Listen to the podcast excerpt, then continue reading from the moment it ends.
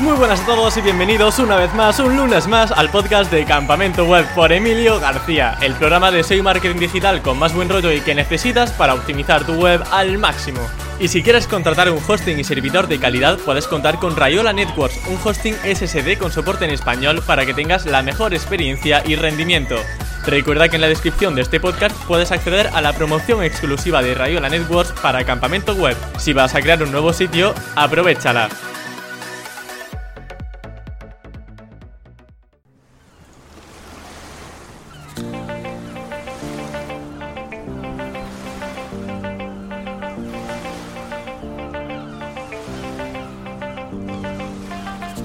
Con este ambiente empezamos la temporada de Campamento Web Summertime, un campamento web completamente normal, como siempre, pero con un nombre un poco más veraniego.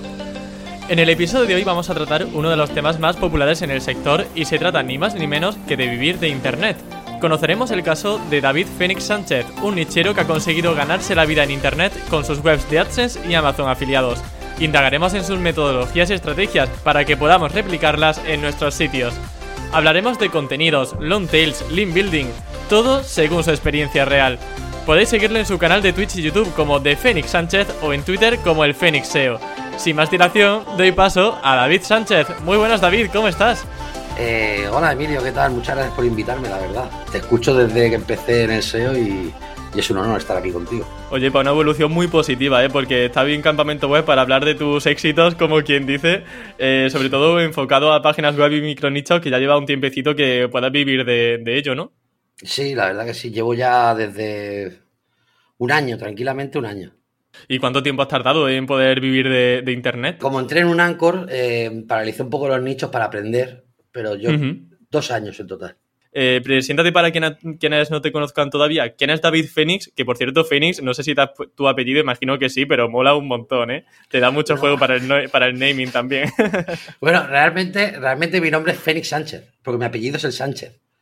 Y a mí, Ajá. como. O sea que tu era nombre es David. Fénix. Eh, no, mi nombre en verdad es David. Lo que pasa es que como soy de un barrio barrio bajero, digamos, ¿sabes? De esto de Barcelona, pues Un siempre barrio ponen motes. Sí, vengo de un barrio obrero y siempre ponen motes de pequeño. Y como David, todo el mundo, se- no sé qué pasó las madres en los 80, 90, que pusieron a todo el mundo David. Sí. Y entonces, pues nos diferenciamos a eso. Y a mí me llamaban Fénix desde pequeño. Y como en el Oye, pues grupo mola el nombre, ¿eh? tenía- también debo decir sí, que dentro, sí. dentro de todos los que tuvieseis motes en el barrio, la verdad que el tuyo yo creo que será de los más top, ¿no? Sí, la verdad es que sí. Y aparte con lo que te digo, con lo del rap y todo el rollo, pues ya se me quedó Fénix y todo el mundo me llama Fénix. Qué bueno. Mi madre me llama Fénix, mis hermanos me llaman Fénix. Qué guay. Tienes Sí. una captura en Instagram, de hecho, hemos comentado antes que... Bueno, preséntate antes, David, que quién eres, Eh, Sí, preséntate un eh, poco. bueno, sí, claro, yo soy David. eh, actualmente vivo de mis nichos, también soy el CEO de un Anchor. Y hace tres años eh, la gente me conoce porque hace tres años era frutero. Eso es lo que más llama la atención normalmente. Y los clientes te ven luego ahora en Twitch y te dicen, mira, he visto tu último vídeo. No, no, no, todavía no. La Todavía no, bueno, Es que no, está- es que no soy está nadie, al es que no soy llegar, nadie, está- claro. y total, que ahora mismo con tus páginas web a tope, ¿no? Este nuevo, este nuevo rumbo. Y encantado, ¿no? Por lo que veo en, en tus directos y por lo que vas comentando en YouTube. Para que la audiencia se haga una idea, tienes una captura en Instagram en la que muestra una ganancia de AdSense de más de 300 euros en un día, que eso eh, lo veo un logro tremendo. Eh, ¿Cuánto tiempo tardaste en obtener ingresos suficientes como para vivir de Internet? Has comentado que Eh, unos dos años aproximadamente. Sí, pero eso es porque empecé con. Yo al principio mi primer sueldo, digamos, de 1000 euros lo generé con Amazon afiliados. Lo que pasa es que después me vi que me faltaba. O sea, no era SEO, ¿sabes? Simplemente hacía nichos. Y yo necesitaba conocimiento. Entonces lo que hice, me fui a un Anchor a trabajar y aprender de link building, que es lo que más me fallaba. Y luego, en enero de 2020, hice mi primera web de AdSense, que es ahora actualmente me está generando 2.500 euros al mes. Y nada, pues desde el 2021, en verdad no tardé, tardé poco en generarlo, no te voy a engañar. ¿Qué cosas has aprendido de link building en esa etapa desde que entraste en un Anchor? Decías que te fallaban muchas cosas. ¿Cuáles son esas cosas que realizabas que- antes mal y ahora mismo haces bien? No sabía nada, es que te lo digo, no sabía Vale, nada o sea, todo aprendizaje, ¿no? Sí, claro, porque no, no había ninguna formación ni nada de lead building, ¿sabes? Y gracias a Dios, pues ya no es solo lo que me han enseñado en un Anchor, es que me he metido en el SEO y, y he conocido gente como Sigo Andrés, César Aparicio, eh, gente que es muy top, ¿sabes? Entonces, Hombre, pues yo aprendí. total. Y aparte que a nosotros nos entran muchos clientes y claro, como yo era, digamos, el, el mierdecilla, el nuevo, ¿sabes? El junior, pues yo hacía todo. ¿sabes? Yo hacía todo y bueno, aprendí mucho y aprendí de gente muy buena sin que ellos lo sepan. O sea, que estuviste ahí ojeando y bichando un poco a, los clientes que iban llegando, ¿no? Para aprender un poco de no, eso. No, no, no podemos hacer eso. No puedo, no puedo ver lo que son sus proyectos, pero sí que, claro, si te hago un enlace, te veo tu web. Y estoy viendo la estrategia que estás haciendo de Building. Y yo, sobre todo, lo que quería era la estrategia, ¿no?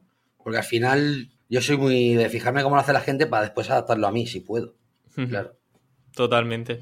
Y bueno, yo imagino que los comienzos, cuando se emprende en Internet, es muy duro porque sobre todo se va con mucha ilusión y hasta que empiezas, bueno, cuando cuando ve un poco la realidad, ¿no? De que no es muy fácil eso de vivir de los nichos, eh, mucha gente pues igual dice, uff, esto no es lo que yo esperaba. Eh, yo te quería preguntar, Sí, bueno. Sí. No, no, sí, tienes razón. Yo, yo te quería preguntar. Se piensa que esto es la fábrica de chocolate de Willy Wonka y no. y en absoluto. yo que al final en mi círculo social también dicen, pues yo me voy a meter así, voy a hacer páginas web para ganar dinero. Digo, pero pues esto tú que te crees que, va a ser. Claro, dile que se haga un OnlyFans que es mucho más rentable. claro, o sea que esto no. O sea que la gente asocia demasiado rápido, ¿no? El ganar dinero online con que sea algo sencillo. Yo te quería preguntar, David, eh, si perdiste mucho tiempo por el camino en estos, en esos años primeros que, en los que tú creabas tus primeras webs. En perder el tiempo no, porque al final yo, aunque una web, em, por ejemplo, hice muchas webs, no sé si el primer año no te voy a exagerar, hice 80 webs. ¿eh? ¿80 páginas web? Sí, 80 nichos, de micronichos de 10 URLs, 8 URLs, etc. etc. la mayoría, ninguna la tengo ya actualmente no te voy a engañar de esa primera O sea, 80 ha intentado fallido. Bueno, aprendizaje, ¿no? Que le suelen decir para claro, quedar bien. Yo, tengo una. Yo, por ejemplo, no soy muy bueno en nada, lo único que soy muy cabezón y trabajo mucho. Entonces, yo sé que a lo mejor no tengo el don que tiene otras personas, pero si yo hago el doble que esa persona, seguramente aprenda igual. Y al final, pues yo sé que todo al final es trabajo. Y, y aparte que me levantaba a las 4 de la mañana para ser frutero y paleta, esto que para mí es una broma. O sea, con cariño, digo, de esfuerzo, ¿sabes? Sí, o sea, al final eso, no, no es pérdida de tiempo, sino inversión de tiempo que te ha podido dar lugar a, que hoy estés aquí contando tu experiencia y contándole también mucho al mundo con tu marca personal actualmente, eh, cuál ha sido ese proceso y cómo sigue evolucionando a día de hoy, porque al final está un contacto, un aprendizaje constante. Sí, aparte, yo canal lo quiero para eso realmente, eh, para seguir avanzando y y hacer cosas que a lo mejor no podría hacer si no tuviera la comunidad, ¿sabes? Pues eh, David, eh, te quería preguntar también por el tema de la inversión de tiempo, obviamente, pues es algo que al final no cuesta nada, entre comillas, el tiempo es oro, es algo muy valioso, pero digamos que al, bolsillo no afecta. Pero yendo al tema monetario de forma directa, ¿has perdido mucho dinero con, por ejemplo, esos 80 proyectos que creaste en el comienzo? No, eh, mm, no, porque trabajé, o sea, yo trabajaba de frutero y a lo mejor lo que una persona normal se gastaba de fiesta, esto, pues yo lo que hacía, me pagaba el hosting. Eh, plegaba las 12 horas del trabajo y me ponía a trabajar y mi impresión era esa. Realmente no, no ha sido un gasto que me cueste, ¿sabes? Hay mucha gente que intenta vivir de internet, que sigue los pasos pues, de Romo Alfons, de Chuiso, de Dean Romero, Luis Villanueva, bueno, de 40.000 personas y luego no lo consigue. ¿Qué crees que te ha hecho a ti especial para poder alcanzar el éxito y poder vivir realmente de tus páginas web? No seguir sus pasos. Ajá. Es que el eh, claro, es que todo el mundo sigue Chuso, pero es que Chuso ya existe. Todo el mundo quiere ser como Romu, pero es que Romu ya existe. Todo el mundo quiere hacer campamento web, pero es que campamento web ya existe. Entonces, yo al final dije que pues yo lo que voy a hacer soy yo. Yo, por ejemplo, soy muy fan de Chuiso y de Romu y que, son, que a, la vez ellos son contrarios, si te fijas. Son como Vegeta y Goku, ¿sabes? pues mira, me gusta el símil, ¿eh? Sí, sí. ¿Sabes? Son como Vegeta y Goku. Y yo, y yo creo que junto a Dean Romero y como te puedo decir, Psico Andrés, es que he aprendido tanto que al final no sé. Eh, lo que intento aprender de ellos, pero no hacerlo como ellos, sino hacerlo a mi manera. Y, cómo a tu manera. Bueno, pues siendo tú mismo, ¿no? Has comentado. Eh, sí, para Twitch y todo eso sí no tengo más que ser yo, ¿sabes? Ahí no. Pero en el SEO sí que lo hago a mi manera y es sacando yo mis métodos y diciendo, mira, pues esto que hace el romo del contenido tiene razón. Pero esto que dice Chuiso del link building también tiene razón. No es tiene razón o uno o el otro, a lo mejor tienen razón los dos. Pues voy a mezclarlo a ver qué pasa y cosas de esas. Y, yendo un poco a temas más prácticos, porque realmente me interesa mucho esto que dices de mezclar conceptos, metodologías, estrategias. ¿Cuáles son algunas de esas estrategias y metodologías que has mezclado, que has ideado para la audiencia y que nos puedas comentar? Sí, en verdad, por ejemplo, eh, gracias a, digamos, a Romu Jardín pude aprender el valor del long tail, ¿vale? Y luego gracias a Chuiso y a Mark Wells y Tim Platino, eh, ¿sabes? Pues pude aprender a automatizar y hacer procesos mucho más rápidos. Cosas que Dean y Romu jamás lo harían porque no es lo suyo. Pero eso no quiere decir que no se tenga que hacer, ¿sabes? Si yo puedo automatizar contenido de valor, ¿por qué no hacerlo, ¿sabes? ¿Y cómo lo hace actualmente? Eh, yo, bueno, depende. Hay contenidos que sí que hago automático y luego hay contenidos que son de. Necesitas atender la intención de búsqueda y un texto bueno de calidad. Es depende de la intención de búsqueda siempre. Por ejemplo, no es mejor tener una web automática o tener una web redactada por un redactor. O sea, es depende de la intención de búsqueda. Vamos, no sé, vamos a inventarnos un caso de una, una SERPs. Eh, ¿Qué situación se tiene que dar para que decidas que el contenido tiene que ser automático? Imagín, no sé, eh, sería, es que me dejes decir, depende del nicho. Yo miraría los primeros resultados de búsqueda. Si, por ejemplo, la intención del usuario es algo rápido, ubicar algo, por mucho que tú lo pongas un texto de 3.000 palabras, el usuario quiere ver un mapa e ir al sitio. Si tú pones 3.000 palabras, tú sabrás, pero el usuario no quiere eso, ¿vale? Sí. Eso es un ejemplo. Y hay gente Eh, que ataca contenido de, de, por ejemplo, como te digo, de ubicaciones con contenidos de 3.000 palabras cuando no hace falta. Y después dicen, no, es que la automática me está ganando. Ya, pero es que la automática ha entendido mejor que tú el nicho y está invirtiendo en link building y tú en contenido, cuando a lo mejor ese nicho es de link building, no de contenido. ¿Sabes? Sí. ¿Cómo te das cuenta de que el nicho es de link building o de contenido? Principalmente viendo, pues eso, intención de búsqueda, por ejemplo, el tema del contenido, que haya poquito contenido en los primeros resultados y luego a nivel de link building, eh, Mm, es, es que yo creo que es muy complicado a día de hoy poder evaluar la competencia en cuanto a autoridad, porque hay sitios que con poquita autoridad posicionan mucho mejor que sitios con, con mucha autoridad. No sé si has tenido también esta observación o, Sí, yo, igual. yo, sí, yo me he follado al gobierno en, en URL eh, para ellos. En. México y en Colombia lo he hecho. Eh, ¿Por qué? Porque yo invertí en link building y también porque yo resuelvo la intención de búsqueda mucho mejor que ellos. Ellos a lo mejor tienen una web que es lenta, eh, no resuelve la intención de búsqueda, en cambio yo sí. Entonces Google lo entendió. Eh, yo realmente es que aquí no, porque yo creo que esto es un poco la experiencia de cada SEO, lo de entender los nichos y analizar la competencia y los primeros. Es que al final es que hagas mucho SEO y al final tú mismo irás mejorando y entendiendo lo que es la intención de búsqueda en Google, porque es que no hay más. Si tú entiendes que la intención de búsqueda es de un contenido sin, de una web sin contenido, ya está. Da igual que venga uno con, con 10.000 URLs, da igual. Si el contenido Sí. es pequeño, es pequeño. Eh, Es curioso lo que comentas de la web del gobierno. Imagino que está sobre todo enfocado a webs de Latinoamérica, ¿no? Webs de trámite y algo relacionado. No. Depende de la fase que esté, no te voy a engañar. Si tú vinieras ahora y me picas con Amazon, pues dejaría AdSense y me iría con Amazon, la verdad. Eh, no, es depende. Ahora mismo es- ahora mismo no hago casi de trámites, ¿eh? Más que nada porque me aburro. Yo al final me aburro de si una. Es que soy muy. Si hago algo y funciona, al final me aburro, ¿sabes? Y tengo que hacer Sí. otras cosas. Ahora mismo estoy haciendo. Me voy a, voy a volver a Amazon afiliados, creo, porque me apetece. La próxima creo que voy a, voy a hacer de esa. Pero sí que mi mayor genero casi todo con AdSense, te voy a engañar. Y no son webs de trámite, no tiene por qué. También las, de Word y descargar y eso funcionan. Pero no las descargas que hace todo el mundo, descargas de este programa, no. De, me refiero de descargas de plantillas, de Excel, de no sé qué, ¿sabes? Esas cosas funcionan. Ujú.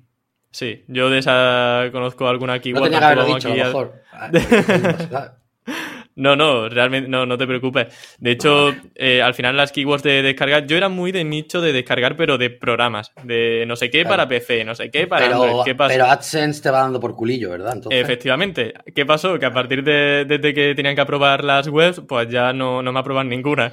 Entonces, es complicado. no- De hecho, había una que era eh, SnapTube o una que era para descargar vídeos de YouTube y como era una aplicación que involucraba a YouTube, me penalizaron la web entera a nivel AdSense. normal, normal. Dijeron, esta aplicación involucra a YouTube, así que nada, no puedes ganar dinero ya con ella. Y yo, vaya. Sí, yo, yo aprendí también eso con una web y dije, pues ya está, si lo ves. Si no lo hubiera hecho, no lo hubiera aprendido. ¿Cuáles son las, las temáticas que te suelen gustar más para tema de AdSense? Las que den dinero. Pero son muy genéricos. Ya. Pues es que no tengo ninguna temática que dé dinero. Si yo veo que el nicho da dinero, me meto. No, ¿Y cómo la encuentras? No. ¿Cómo encuentras Eh, keyword?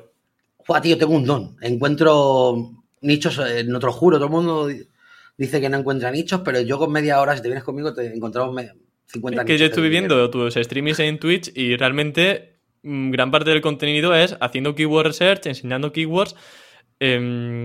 Coméntanos un poco, o sea, ¿cuál es el procedimiento? Eh, Es yendo un poco al eh, paso a paso. Te lo juro Pero por mi no, madre, no, es que, es que vamos. ya, ya sé que es complicado, pero es que igual que la gente buena haciendo link building y otras cosas, no sé, yo el link building para ser bueno me tenía que esforzar mucho, pero la intención de búsqueda y, y encontrar nichos, tío, se me da solo. Mi primer nicho me dio dinero ya. No quería decirlo antes para no motivar a la peña, porque eso no suele Madre pasar, mía. ¿vale?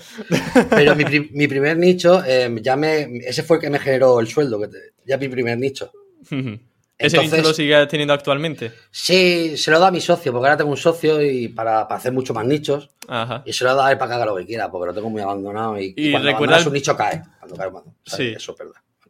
Eh, Eso es importante, o sea, ¿cómo, cómo el proceso... Bueno, eso te, te lo voy a preguntar antes porque quiero antes dejar zanjado Sí, sí, lo del keyword research. Sí, sí. Vamos a ver. ¿Cuál- ¿Qué, qué era lo de Keyword Research? Perdona, que me he ido. Realmente, vale, te- tenemos un... Bueno, tienes un don más bien encontrando keywords. no sé si es un don. eh, de- creo que es un don porque me lo ha dicho mi. Me lo dice todo el mundo que me conoce y he dicho, ah, pues a es un don. ¿Sabes? Pero. a en verdad se eres, entenderá- Jo- eres John en- tienes, te- o Rand. Sí. No, porque yo no, yo no miento, ¿vale? ¿Vale? Yo no digo que una cosa no es así cuando es así. Eh, pero no, realmente no. Se me da bien, creo. Creo. Vale, pero por ejemplo, ¿qué, qué herramientas utilizas para hacer keyword Ah, sí, claro. Yo soy súper amigo de HRF. Vale. Mi ¿Alguna más? mejor amigo desde pequeñito es H. Yo creo que con HR ya te comes el mundo si quieres. Vale, Pero bueno, te vale Senras, te vale cualquier herramienta. de- vale. ¿vale? Ahora, Y David. porque buscando en Google, ya está. Yo en verdad saco los nichos buscando en Google, es que no te quiero engañar. Eh, Yo pues, pues coméntamelo. Google- ¿Cómo, Mira, ¿Qué haces? si- ¿Cómo es que buscas tengo en un vídeo explicándolo. Es que tengo un vídeo explicando. Eh, com- pues dije- coméntanoslo, vamos a resumir Sí, un poquito del vídeo. Mira, yo en el vídeo me fui, geolocalicé Google, en, porque me dije, ¿qué país queréis que encuentre nicho? Me dijeron Chile. Pues geolocalicé en Chile y puse hola. Y a partir Hola. de ahí cogí un, sí, cogí un nicho, el primer nicho que cogí, eh, y a partir de ahí empezamos a sacar nichos que daban dinero. Ya está. Ujú. Porque lo Pero como es el proceso, o sea, el procedimiento, vale, vamos a poner el caso eh, bombonas de agua, ¿vale? Vamos a Sí, poner el caso, bombonas buscamos bombonas de agua eh, en bombonas Google. de agua. Sí. Y ahora, entramos en una web que tú hayas visto de micronicho, por ejemplo, No, imagino. ¿por qué? Ah, pues no sé, cuéntamelo tú. Claro, yo me Claro, meto en quiero Google saber es tu metodología. empiezo- claro, yo me pongo, yo pongo en Google magia de hormonas de agua. Pues yo empiezo a ver todas las que hay ahí, empiezo a analizarlas, por ejemplo, en HRF. Y, Sí. y si, por ejemplo, si son macronichos, mucho mejor. Porque si son ¿Por macronichos, porque están apuntando muchas keywords. Un macronicho Ajá. para mí es como plantar miles de semillitas. ¿Sabes qué quiero decir? Claro. Es más, la gente que hace automáticas no se da cuenta. Hacen automáticas de 80.000 URLs y la dejan ahí. Venga, pum. Yo si hago una automática de 80.000 URLs y una me empieza a dar pasta, yo hago una web de eso solo. ¿Vale? Por ejemplo, yo cojo automáticas, las meto y si una URL de esas automáticas da pasta, es que ese nicho es bueno. Porque si un tío con una automática está posicionando, imagínate tú, con un contenido Es que justamente- especializado. Claro, eh, No, al tiene, final... ver, no tiene por qué, no tiene por qué, porque el señor Google que está luciendo es un que nos conocemos, pero Nunca se sabe. nunca se sabe. Pero a mí no me va mal, yo te digo en serio, yo todos los nichos que hago me dan pasta. No sé cuánto me va a dar, pero siempre me dan un retorno bueno y, y todos me dan dinero. No es que, ves, por ejemplo, esto que has comentado de esta metodología me parece estupendo. Al final es coger eh, webs que sean grandes, multinichos, meganichos, que Mm. tengan un montón de keywords, las pasamos por Href, vemos cuáles son sus top keywords y si hay una web que No, es no, una bueno, si patata, top keywords o mejor URLs. Yo para ir más rápido directamente voy a las mejores URLs. Genial. Así ya me dice la keyword más importante de esa URL. Luego la, la puedes organizar por tráfico o por lo que gana. Por el CPC Bien. y miras. ahí va, a eso Es, quería esa- ir. es que eso es una forma, sí, vale. Es que no sé, es depende. Luego a lo mejor en un nicho me meto y manual y, y a ojo veo otro que funciona, que más funciona. A ojo, ¿qué, qué te salta sí. la alarma? O sea, intuición. Ese Eh, todo. pff, imagínate antes que, salieran los patinetes eléctricos, ¿no? Sí. Pues si yo hubiera visto algo de patinete, digo, ¿qué coño es esto? Pues eso es una oportunidad. Si no lo conoces, pues yo me he puesto a, a inspeccionar y qué futuro tiene eso. Eh, o por ejemplo, estoy con mis amigos y dicen, oye, tío, que me he comprado no sé qué. Digo, ¿eso qué mierda es, tío? Pues yo ya lo estoy mirando en Google, el otro día estaba mucho, hablando pues con. El otro día estaba hablando con un amigo mío que es SEO y el otro día me estuvo comentando que tenía un micronicho que le había ido muy bien y que ahora mismo, vamos, que estaba yendo como un tiro. Digo, ¿y cómo conseguiste las keywords? ¿Cómo te vino la inspiración? Y dice, pues que había debajo de mi casa una tienda sobre esa temática y monté una web de eso, de afiliados de Amazon. Y le está yendo súper bien. Claro, es que yo el problema es que la gente al final dice, lo dice, ¿qué método tienes? Si no es el método. Es aprende de todos los SEOs y luego júntalos y al final es que yo no sé el método que hago, ¿no? O sea, este método... No, sí, te lo, acabas de explicar, David, hombre, un pequeño sí, método, pero- una pero pequeña sí, metodología sí que hay. Seguramente yo esto lo habré, lo habré aprendido de alguien. Sí, pero sin problema. Pues ahora es tuyo, ya está. Claro, por eso decir. Pero que al final lo que tienes que hacer es, es darte vueltas. O sea, al final lo más importante es visitar Google. Eh, Sí. Lo digo en serio, eh, es que no, no hay más. Yo al menos lo hago así. Me pongo por Google a dar vueltas y, y te juro que encuentro nichos, igual que de Amazon. El otro día me puse, ah, voy a ver si hago un nicho de Amazon. Me puse 10 minutos y encontré un montón. ¿sabes? Pero un montón, ¿te acuerdas? Vamos a volver a ese día en el que encontraste un montón. ¿Recuerdas esa Sí. keyword inicial cuál fue o de esas keywords iniciales? Lo que hago me meto en los más vendidos, me cruceo por. Voy cruceando por las categorías que tiene. Y a partir de ahí veo si tiene muchas ventas, si tiene muchas opiniones, si las opiniones son actuales. Porque hay a veces que tienen muchas opiniones, pero son del 2015. Eso es muy importante, A mí- sí. A mí no me vale. Eh, luego también veo mucho lo que está de moda entre los chavales. Eso siempre al final sí suele funcionar. La Play No sé. 5, pero como no hay stock, pues no se puede ni vender. Sí, Entonces, claro, por es el problema. eh, el- yo, por ejemplo, me acuerdo cuando la Play 4, eh, Play 4, la gente, no, yo te digo que ahí te posicionabas. En Play 4, Mm. por Play 4 barata, y la gente no tiraba por ese nicho porque ya lo veía complicado a veces, y, y era buen nicho. Play 4 Mm. barata, ¿sabes? Sacabas pasta, al medio pasta. ¿Tú posicionaste para esa palabra clave? Sí, sí, sí, y sí, sí, sí, que posicioné. Y, y vendí Plays por Amazon. Con una... es Amazon diciendo que no cuentes los secretos. Claro. ¿Cómo posicionas para PlayStation 4? O sea, ¿era un mega nicho? ¿Era un micro nicho? ¿Cómo era el proyecto? No, ahí, ahí hizo, hice un micronicho de Play 4.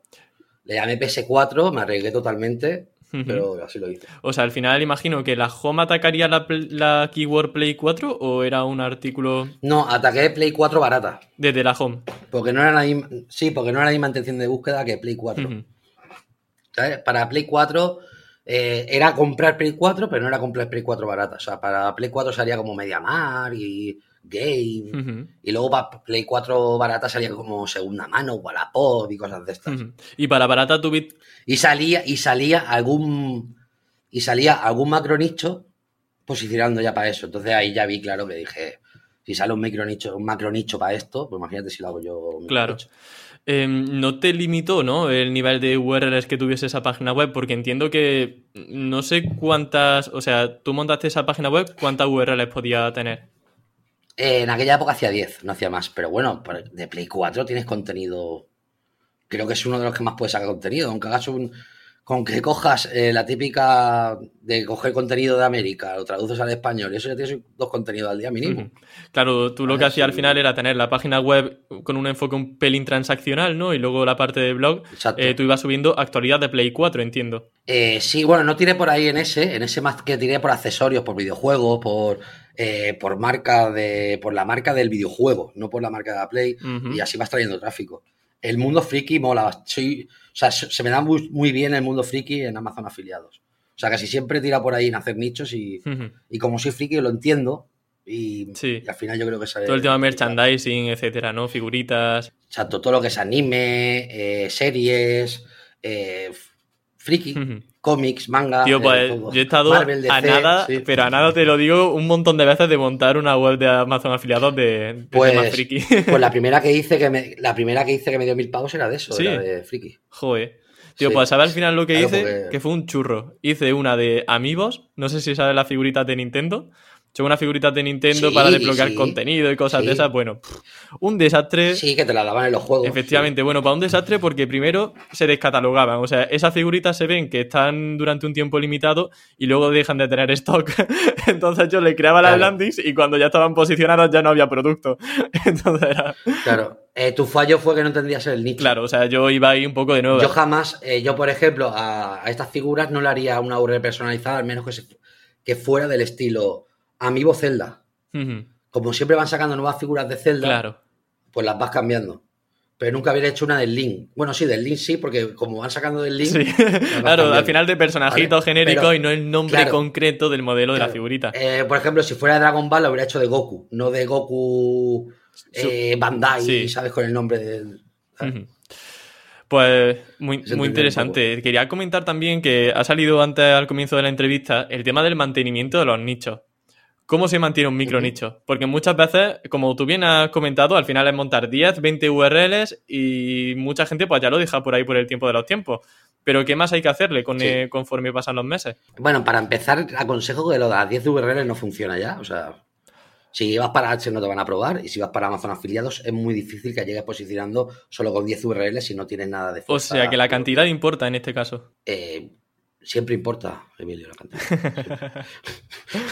sí, para mí sí, sí. Yo también te lo digo, claro, pero yo no estoy en la fase de probar ya. Yo hago un nicho, voy a ese nicho, ¿sabes? O sea, yo si hago un nicho ya te hago con 50, 60 URLs. Sí. Porque si no, ¿cómo traigo tráfico, tío? Ya. ¿Has notado, por ejemplo, que esas páginas iniciales de esas 80 que montaste eh, han dejado de posicionar? Quizá también porque son demasiado pequeñitas. Y las que me duran en el tiempo son las que yo hice mucho contenido. En cambio, las otras, una, por, falta de que como tenían pocas URLs, me daba poco dinero, ya no me preocupaba de ellas. Así que al final viene otro cualquiera que le da un poquito de amor a la suya y me supera.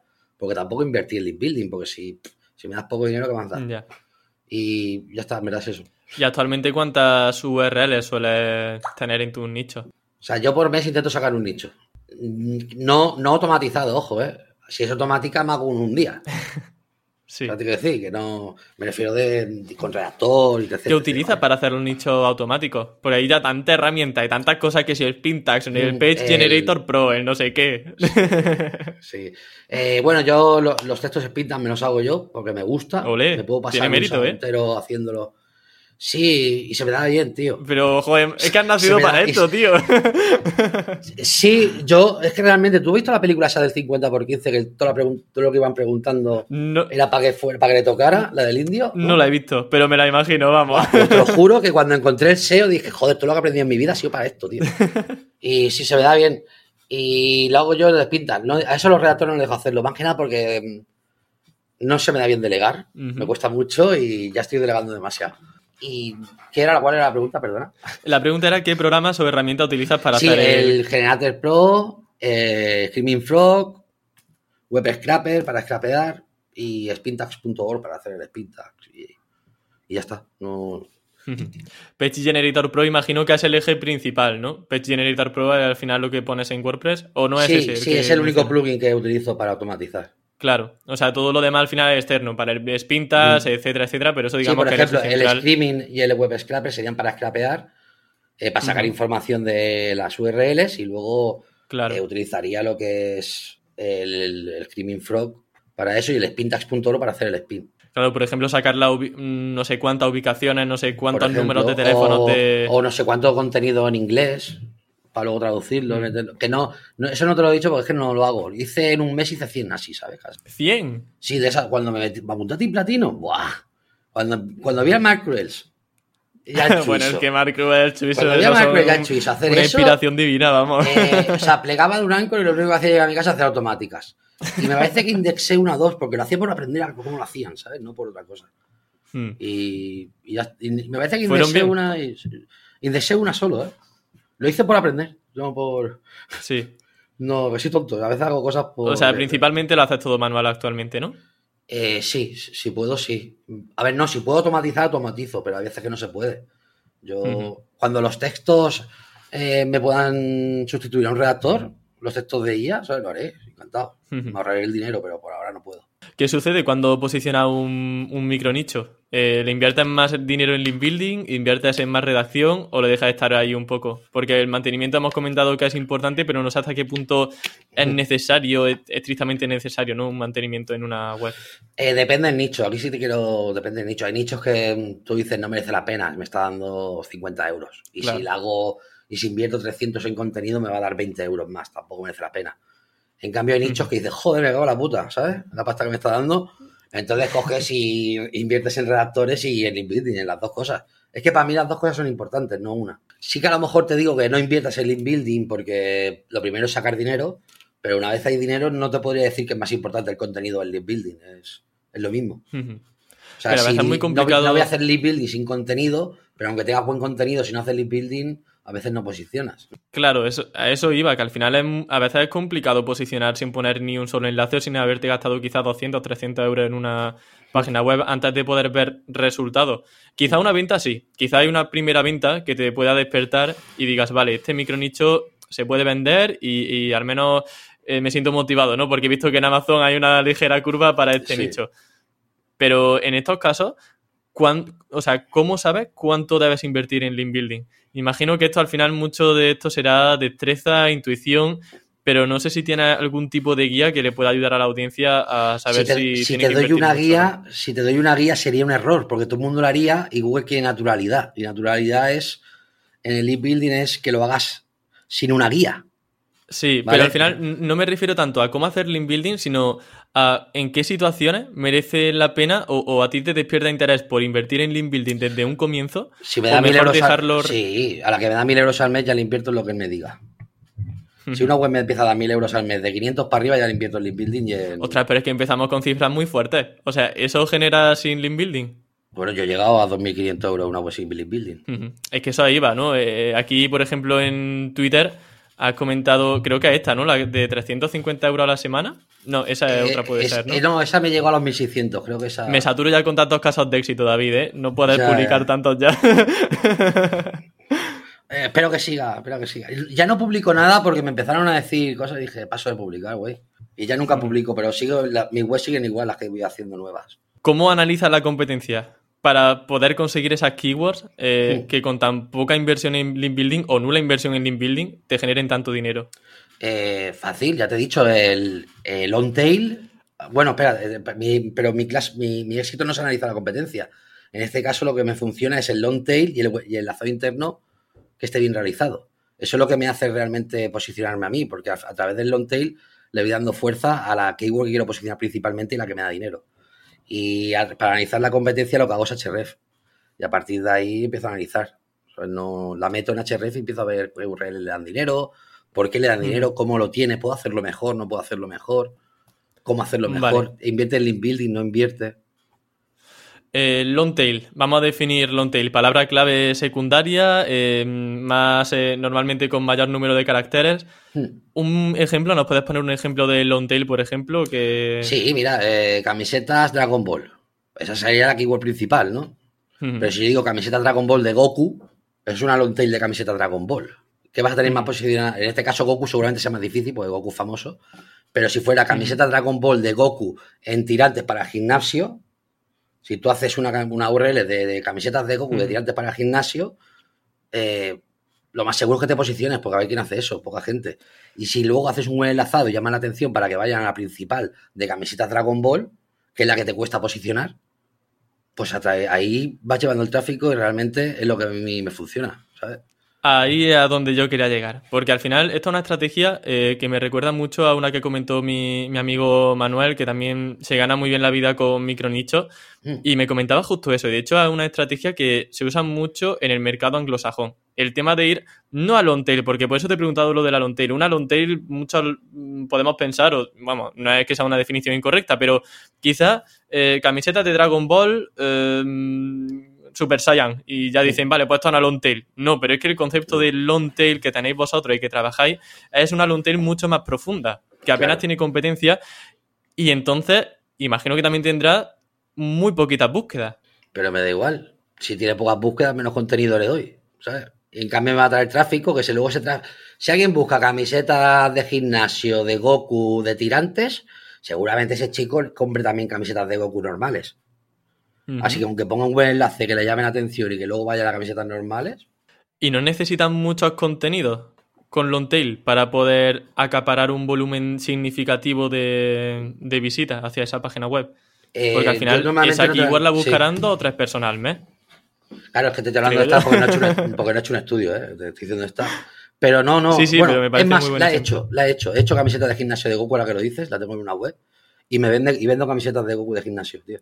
Y en Ahrefs te salen búsquedas mensuales. No, me salía cero. Claro, es que eso es lo que yo quería ir, porque es que ahí está, aquí está realmente el truco del almentruco, creo yo, un poco Sí. de eso. Ir a los long tails, que eh, realmente keywords que a priori muchos SEO podemos descartar porque no tengan búsquedas, pero que Pero no realmente tengan si búsqueda, hacemos pero no, pero no tengan búsqueda, ¿dónde te refieres?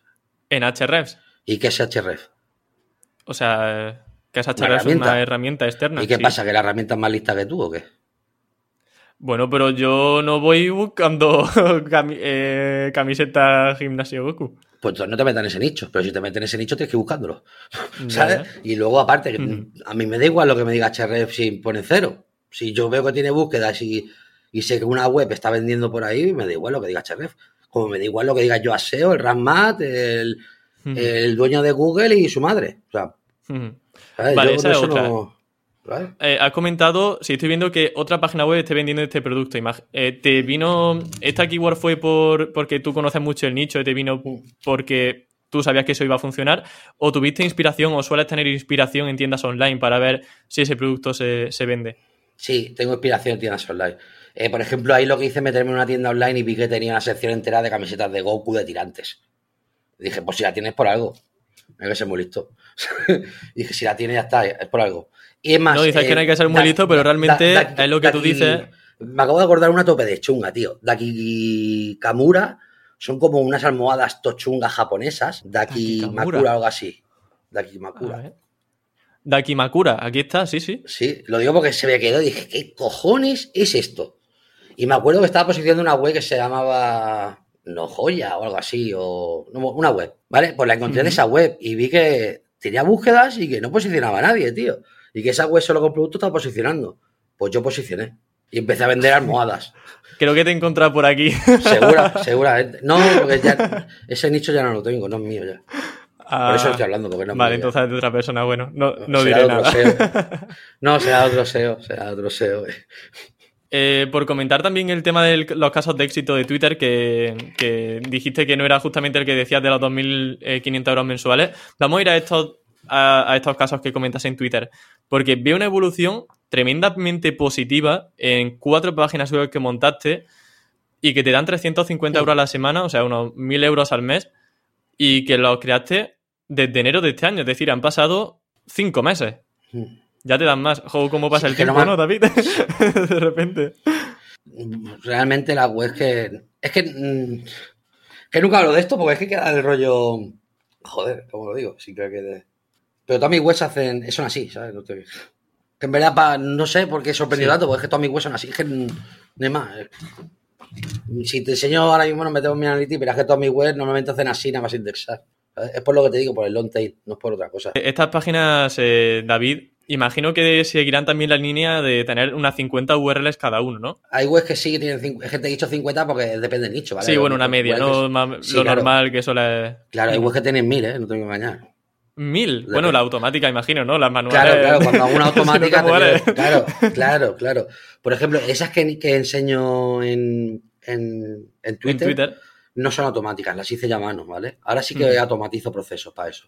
Y aquí nuevamente imagino que el truco está en eso, venir a long, long, long tails, eh, que a priori parece que no tienen búsquedas, pero tú como has analizado tiendas online y tienes también conocimiento del tema, sabes que la gente lo busca.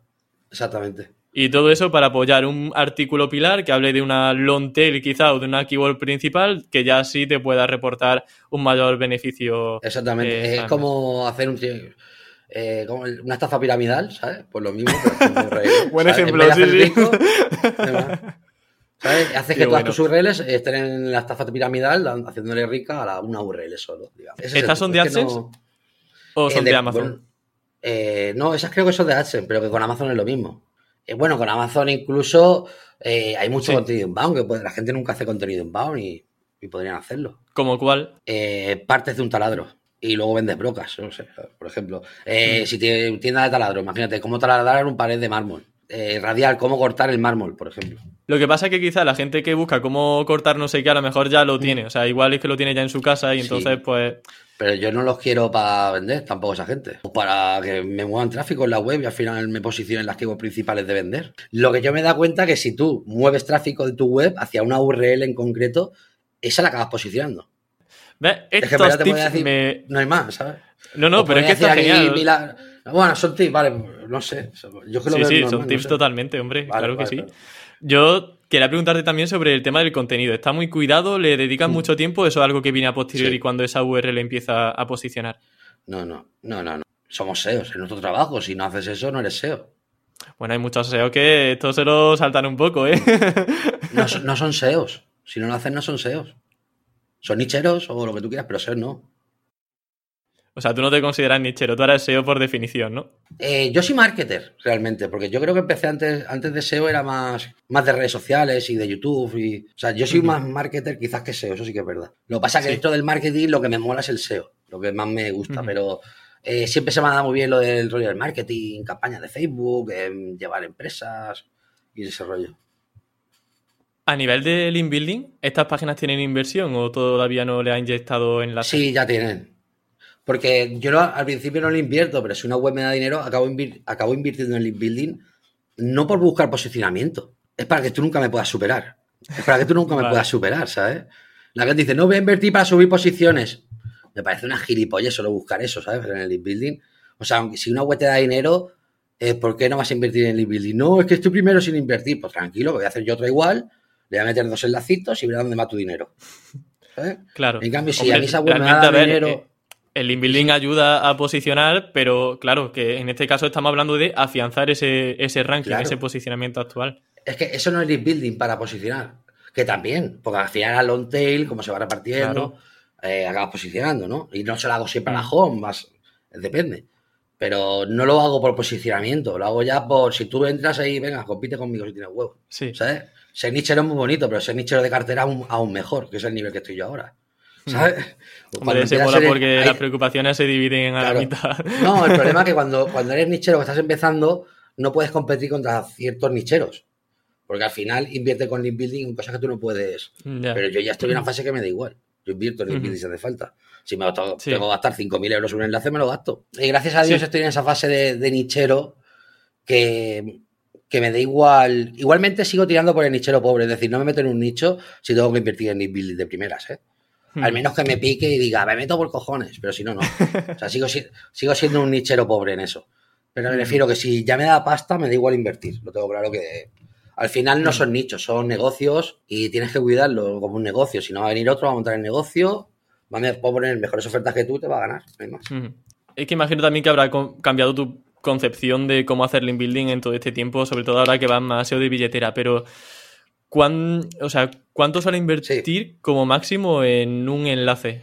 En un blog para eh, que no te duela. O en un eh, periódico. depende del nicho. Depende del nicho, pero te digo ya que el building vale pasta, tío. Un enlace directamente, cuanto más caro valga, menos lo hacen los demás. Ya.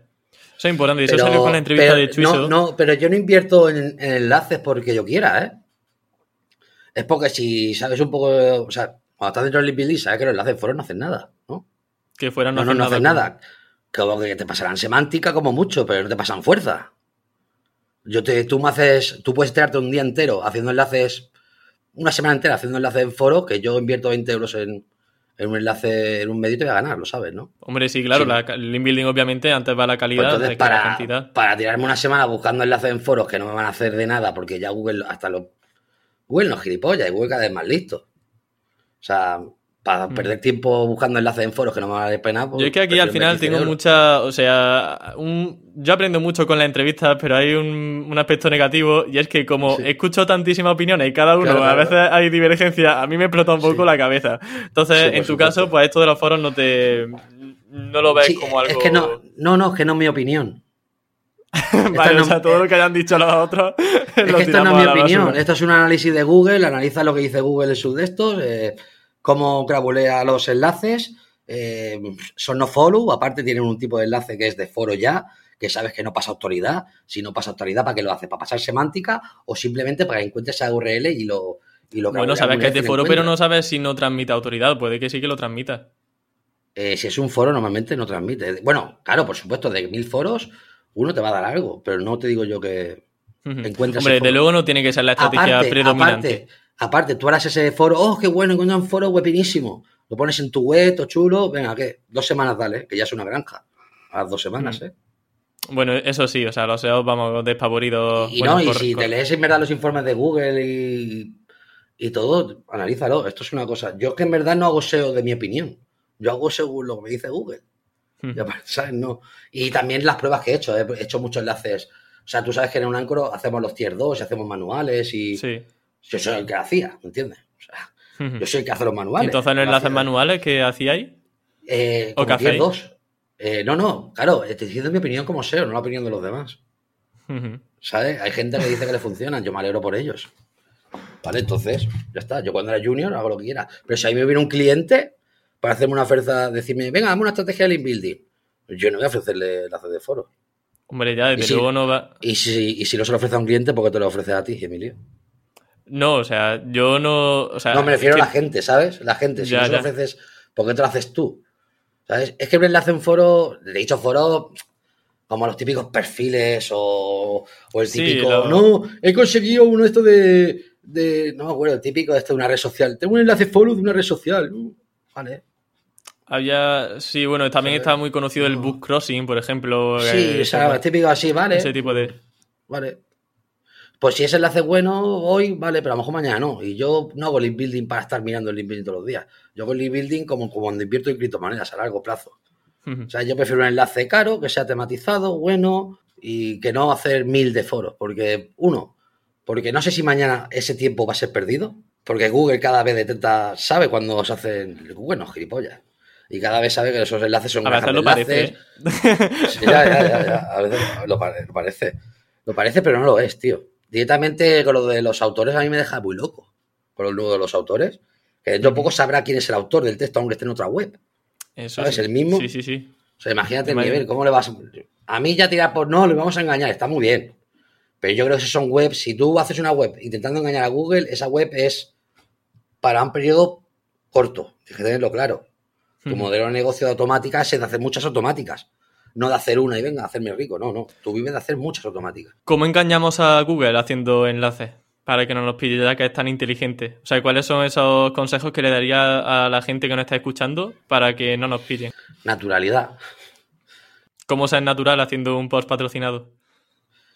Eh, ¿O cuál es tu metodología? O sea, ¿qué es lo que haces en tu día a día? Imagínate, compramos un artículo Sí. en el Confidencial y hacemos un artículo. ¿Cómo establecemos el título y la descripción de qué tiene que hacer el redactor?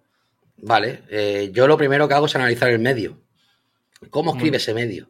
Muy bien. ¿Vale? Si puedo conseguir el redactor que ya escribe en ese medio, mucho mejor que si no está en ese medio. ¿Por qué? Porque ese redactor en ese medio ya sabe cómo se tiene que escribir, eh, la forma de explicarlo, incluso si algún medio tiene alguna cosa específica, pues él sabe hacerlo. Luego lo que hago mucho es buscar long tails del tema específico a mi temática. Es decir, imagínate que yo quiero posicionar por cómo hacer cerveza, ¿no? Pues a lo mejor un Sí. contenido que esté posicionando un medio de habla de las mejores cervezas artesanas del 2021, ¿no? Pues Ujú. si yo veo que ese artículo lo está posicionando un medio como el que voy a comprar yo, y el que voy a comprar yo tiene más autoridad que ese medio, pues a lo mejor intento hacer la competencia haciendo un artículo igual que ese. Y luego ya, cuando ya posicione ese artículo y tenga tráfico, ya sea un enlace de puta madre, porque está posicionado, tiene tráfico, y siempre me vendrá tráfico orgánico a través de mi enlace. Porque al final yo no busco el enlace para darme autoridad solo. Lo que yo busco es que venga gente a mi web. Yo lo que quiero es que venga gente. Lo único Me que gusta importa, mucho eso, sí que, o sea, eh, al final durante la entrevista, eh, sí hay, o sea, me han quedado muchas cosas claras, pero una de ellas es que valoran mucho el tráfico interno y el tráfico que recibe la URL objetivo que quieras posicionar. Que creo que es algo que queda muy olvidado en muchas ocasiones cuando hablamos de semántica, hablamos de velocidad web, pero bueno, ¿y el tráfico? ¿El tráfico en qué posición queda? Pues bueno, aquí me, me gusta que se esté resaltando también la importancia de esto. Sí, es que yo, bueno, te digo la verdad, yo casi todas las webs que hago al principio tienen una velocidad de mierda. Porque uso, uso el Genate uso el Orbital, uso típicas plantillas de nicho, ¿sabes? De, Sí. de- y que no me caliento la olla. Yo que si me da 70 de velocidad me da igual, cojo tiro para adelante y ya por otra. ¿Sabes? Ya cuando me da ya me, cuando me dé dinero ya me rayaré, pero que yo he posicionado, es más, me he ganado al gobierno de México con una web con velocidad con 46 en ordenador. Que vale ya con la mindonga de la velocidad. O sea, también te lo digo, que, es- que no es más importante la velocidad que el enlazado. Todo es importante, es lo que me refiero, ¿vale? Justamente, jo, mm, bueno, eh, estamos grabando el podcast con un poquito de Pero viva el. VPO, pero viva el VPO. que Estoy a favor del. VPO, ojo, ¿eh? Sí, sí, sí, sí. Pe- Pero fíjate que justo Álvaro Fontela, que es muy conocido por hablar de WPO, de velocidad web, hoy ha salido un podcast en el que lo he entrevistado diciendo que lo de los Core Web Vitals, que es una minimísima parte de todo lo que es el posicionamiento, que no hay ni mucho menos que rayarse por tener un 100, un 80 o un 70, que lo importante es tener un mínimo. Claro, si la mayoría de sobre todo los nicheros, es un consejo para los nicheros. Si en vez de preocuparse de cada cosa como el core web vital, como la velocidad, empiezan a hacer nichos de una vez, en vez de tanto RQR, iría mucho mejor. ¿Vale? Y cuando tú tranquilo, que si la web te va mal, pero te da dinero, ya te preocuparás para que te dé bien la velocidad. no ya te da dinero. Claro, Al final ya la gente tendrás se- recursos. sobre todo para los nicheros, ¿eh? Otra cosa es para los de agencia de SEO, para los SEO de agencia, ¿eh? Pero los nicheros, Sí. tío, no tienes que tener una velocidad que te cagas. Tira para adelante, haz webs. Ya está. Si te puedes, hoy en día da igual, a- o sea, no da igual. Pero que yo he posicionado con, con velocidades de mierda, en serio. Para ir finalizando ya, David, quería preguntarte también por los las plantillas, los plugins o aquellos recursos que utilizas sobre todo. Como tienes tanto AdSense como Amazon, me gustaría diferenciarlos porque imagino que todo cambiará un pelín, aunque sean los plugins. Para webs de ad... No, no cambia. El AWP solo, ¿no? Sí, el tema de los DEMS son los mismos. Yo sí, ya te he dicho, yo voy a empezar solo a utilizar Generate Press, Orbital. Las que tenga, no utilizo una plantilla esas porque sean mejores que las demás, ¿eh? Lo utilizo porque la tengo por la mano. O sea, que yo cojo, hago pim pam y ya tengo la web, no hago por otra cosa. ¿Vale? Vale. Que no es. Sí, dicen, no, Astra va mejor, elemento. Bueno, menos elemento, porque elemento cuando hago una web tardo mucho. Porque tiene tantas cosas que al final tarda mucho y luego la velocidad, ahí sí que me jode la velocidad de elemento. Nunca consigo que me dé buena velocidad, ¿vale? Entonces me rayo y ya no lo utilizo. Pero Orbital y Generate Press, creo que y Wasabi. Y para Amazon, pues eso, AWP. Y Wasabi me han dicho por ahí también va de puta madre. Wasabi pero, pero como estoy fuera de Amazon ahora mismo, no lo sé. Y luego de plugins, los típicos Ramat y lo típico, el Talk, eh, no sé. Es que utilizo, soy de muy pocos plugins. Todo lo que veas de diseño en mi web de CSS lo hago yo con CSS, no, no utilizo nada de visual, ¿sabes? Y con Gutenberg a saco. Bueno, lo de Gutenberg la verdad que es una maravilla. Porque cada vez podemos hacer más diseños sin tener que instalar nada de tercero. A mí cuando viene alguien y me dice, no, Gutenberg es una mierda, digo, la mierda eres tú. ¿Sabes? Digo, la mierda eres tú, ¿cómo me puedes decir que, que, el editor de antes es mejor que Gutenberg? Es imposible. Ya. Que algunas cosas, o sea, que yo jamás lo pensé que eso podía hacerlo con WordPress, ¿sabes? Sin un plugin. Ahora además se pueden poner como los fondos STH completo con tu titular que parece que está reproduciendo una Hoy película en día, casi con en la Gutenberg, página web. Con Gutenberg y una plantilla que gratuita, me parece que la de Elementor que es gratuita. Hmm. Hay una plantilla se llama Holly o algo así, no sé. Hello Elementor me parece. Sí, algo así. Pues esa que es tope de rápida, esa ya te valdría para hacer una web. La gente se- Lo único que lo que recomiendo si eres de Amazon es el AWP. ¿Por qué? Porque te ahorra tiempo, tío.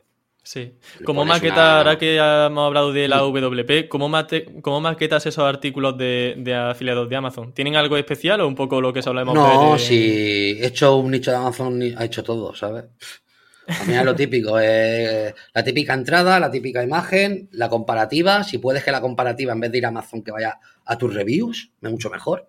O sea, la gente normalmente la comparativa lo manda a Amazon, ¿verdad? Sí. Oh, quiero vender ya, quiero vender ya, oh, lo mando Sí. a Amazon. Bueno, a mí me ha ido mejor mandarlos a mis reviews, ¿vale? Porque al final, si el usuario eh, tiene dudas, lo mandas a Amazon, está muy bien, pero al final no te puede comprarlo. Si yo le mando un texto mío, sé que yo lo voy a convencer para comprarlo. ¿vale? Claro, le pones un, leer, un leer análisis en lugar de un comprar ahora. Claro, le- leer más o ver análisis. Y luego, si por ejemplo digo ver, luego abajo pondría un botón de ver todos los productos en Amazon para darle la alternativa al cliente si quiere. Sí. Y la típica comparativa, el típico texto de qué es, cómo, ventajas, desventajas y un análisis de cada review. O no, una pequeña análisis y lo quieres más, la mandas a la review del producto. Si es que no tiene más. Si es que son todos Y- Es que me aburre Amazon por lo mismo, tío. Por eso no, que ahora que ya- Bueno, ahora mismo estás más con AdSense, no comentaba. Si quiero volver a Amazon para decir que vaya, puedo, pero no por otra cosa, ¿eh? Sí. Porque luego me pongo a analizar competencias y digo, joder, es que son todos iguales, tío. Hmm. Es que a la que haga una persona algo diferente en una web ya destaca, porque es que la- todo el mundo hace lo mismo, tío. Sí, pero bueno, como es también lo que funciona actualmente, pues No, funcionan muchas cosas. Yo tengo webs sin comparativas que venden. como cuál es, o sea, ¿qué, qué tiene De ropa, sobre todo. eso? Cualquier nicho de ropa, cualquier nicho de ropa sin comparativa funciona y vendes y la comisión es alta. A mí a lo mejor me ha dado más comisión algo de camisetas que, que no de taladros.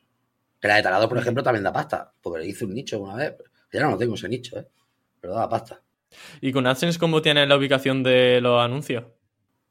Automático, tío. Todo automático, lo usas... Sí. Además que se que ya ahora mismo un Si botoncito, los puse- te lo si los solo puse y yo- ya tira. Si lo puse yo manual, para empezar, yo nunca he tenido los de texto. ¿Vale? Entonces, cuando todo el mundo vino lo de, ay, han quitado los de texto, pues joderos, ¿vale? Eh, bienvenidos al mundo real de, de anuncios que ponga Google. ¿sabes? Y luego yo empecé a tocar y todo eso, pero al final Google lo hace de puta madre, me genera más dinero que yo poniéndolos yo. ¿Sabes? No te voy a engañar. Entonces, pues, adelante, Google. Encima es culpa suya si pasa algo. Ya, claro, no te No puede más. culpar de un intersticial mal puesto. lo en serio, 6.000 euros al mes. ¿Tú crees que yo voy a comerme la olla? Claro. Sigue generando, hermano, ¿sabes? Todo tuyo, ¿no? Como si quieras Sí, poner la gente. más. Por eso luego te digo, los SEO. Ay, eh, ¿cómo pongo este bloque? Tío, déjate. Si la web da dinero, te la da, pongas un bloque ahí o lo haga Amazon. O lo haga Google o. Al final lo que necesitas son webs que den dinero. Cuando den dinero, tranquilo, ya te preocuparás por poner el bloque aquí o allá. Tú pon automático y que dé dinero, después ya te preocuparás. ¿sabes? Yo lo hago así. Y luego, Sí, sí. imagínate que una web me llega a 5.000 euros. Pues contrato a Bruno, tío. A Bruno Bruno, toma. Bruno, mil pavos y hazme esto que me des 100.000. Lo haría, ¿sabes? Y Perfectamente. seguro que el Bruno conseguiría hasta más, porque Bruno es un máquina. Claro, porque él es un experto, pero yo no. Sí. Y, y no tengo tiempo para serlo tampoco, la verdad, no te quiero engañar, ¿eh? Hmm. Al final, yo mi tiempo no, no puedo ser experto en todo. Lo dedicas al final a hacer keyword search, eh, gestionar Eh, redactores, imagino, y montar páginas. Bueno, yo ahora estoy más con el tema de, de CEO de un Anchor, o sea, aprendo más ahí growth hacking Ajá. y cosas así. Estoy más, estoy más metido en el growth hacking ahora que en el Ujú. SEO. De ahí que Pero tengo sí, un lado luego más cuando plego, sí, claro, luego cuando termino de, de un Anchor y a lo mejor son las 12 de la noche, pues me pongo mis nichos. A buena hora, ¿eh? Sí, desde 12 a 4 normalmente es mi tiempo para los nichos. Para mandar, mandar textos a la redactora, hacer los briefings y todo el rollo. Ajá. ¿Y qué le recomendarías para finalizar a alguien que quiera empezar a vivir de sus nichos y, y, bueno, pues mm, quiera tener tu, tu ejemplo como inspiración? Eh, uno, que no tenga mi ejemplo, porque yo no puedo ser ejemplo de nadie, soy un... ¿Sabes? Y, pero sí que le recomiendo trabajar. Y sobre todo que te guste. Yo mm, he juntado dos cosas. Yo trabajo mucho y luego he venido a un nicho que me gusta. Y entonces aprendo sin querer. ¿Sabes? Eh, pero, por ejemplo, si yo fuera mecánico de coches, voy a mi colega mecánico, me explica algo, yo no lo entiendo. Entonces entiendo que hay gente que tiene diferentes procesos de aprendizaje. Sea, yo Sí. he aprendido rápido porque a mí se me da bien esto. ¿Sabes? No hay más. Y simplemente como se me ha dado bien, pues yo estoy monetizando lo que se me da bien. Si a mí se me hubiera dado bien hacer latas de Coca-Cola, estaría haciendo latas de Coca-Cola. Eso Sí. estoy claro. Así que yo al final lo que digo es que hagan sus webs, que disfruten. Y si ven que, y si les gusta, adelante. Pero si no, no, que se olviden del dinero, el dinero no importa. O sea, si empiezan en el SEO por el dinero, creo que es un error. Porque el SEO no da dinero. O sea, el, di- el SEO no, no da dinero. Tú no empezaste por el dinero. No, yo, yo hacía web con 10 años. Yo siempre, a mí me gustaba el marketing, simplemente me. Oye, por supuesto que el dinero llama la atención, te voy a engañar, ¿vale? Pero si yo hubiera hecho web, si no me hubieran dado dinero y llevara 100 y no hubiera ganado dinero, no estaría haciendo. Me hubiera puesto otra cosa. Lo importante del nicho, por ejemplo, dice la gente, tú no tienes miedo de robar los nichos, a mí me la pena que me roben los nichos. A ver, aquí te he dicho antes, no sé qué de una figura cuando los nichos, porque me da igual. ¿Por qué? Porque a mí, pff, que me roben un nicho, vale, me jode, no voy a engañar, no soy Superman, me jode, pero al final lo importante no es que me roben un nicho, es encontrar nichos que den dinero. ¿vale? Y yo lo que hago. Si alguien Sí. viene, me jode, Además que tiene un don, o sea que todo perfecto. es claro. todo bien. Entonces, a mí me da igual en este caso. Es la gente, por eso digo que al final lo que tienes que hacer es nichos, nichos, y si se te da bien adelante, pero si estás buscando dinero solo, no creo que se te dé bien nunca. Aparte de que el SEO es muy difícil que dé dinero tus nichos. ¿Cuánta gente Mm. vive de los nichos? Poquísimas personas. Pues me alegro mucho de que estén yendo las cosas tan bien como hasta ahora. Espero que vayan mucho mejor incluso, que consigas ese, esa aclamada reputación que estás buscando en Twitch y en YouTube, que seguro que, que lo consigas por el camino que llevas. Y nada, agradecerte mucho que te hayas pasado por Campamento Web y espero que hayas pasado un rato agradable con nosotros. Eh, igual, gracias a ti por invitarme, para mí es un honor. Qué guay. Pues muchas gracias, David. Un abrazo. A ti. Adiós.